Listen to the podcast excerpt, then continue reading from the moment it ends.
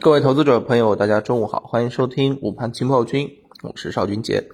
嗯，早盘呢，大小指数是出现了一个分化，呃，沪指是震荡走高的，然后呢，银行、券商、保险这些金融板块是出现了集体的拉升，特别中国平安是大涨了百分之六，带动上证指数一地一度是涨超百分之一。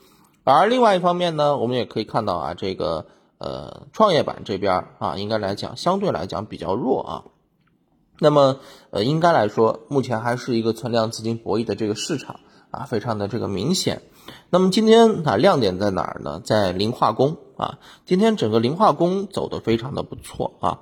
那么磷化工这一方面呢，其实也是因为啊，整体的这个市场当中啊，它所担心的一些顾虑啊就没有了啊，因为很多的这个地方啊，有一个保生产的一个任务啊。那么对于这种涨价的一些周期性品种，其实很大的一个问题，呃，就是两个问题吧。一个就是它价格能不能持续涨，对吧？另外一个，它的这个供需啊，是否能够得到啊一定的这个平衡，对吧？这供给量是不是能够得到保障？这个是非常明确的。所以，磷化工啊，走的就比较好啊，走的比较好。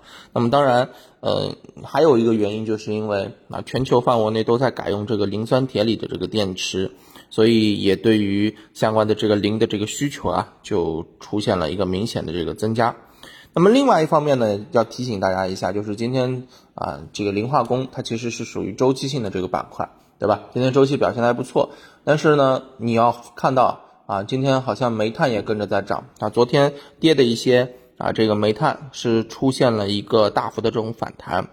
那么煤炭这个板块，我再再次跟大家强调一下。就是短期，如果你有的，你赶紧先出来；如果没有的，就不要去看它。今天的这个嗯走势很明显是在蹭化工板块的一个热度，而且是属于资金的一个自救。之前五月份啊，相关的一些周期性品种，它这个走势是一个非常好的这个借鉴。那么在昨天之后啊，今天这个煤炭的这个表现啊，其实也是那有一点。啊，这个收尾的这种感觉，不排除资金拉高出货的这种可能性啊，所以这一点还是要提醒大家的。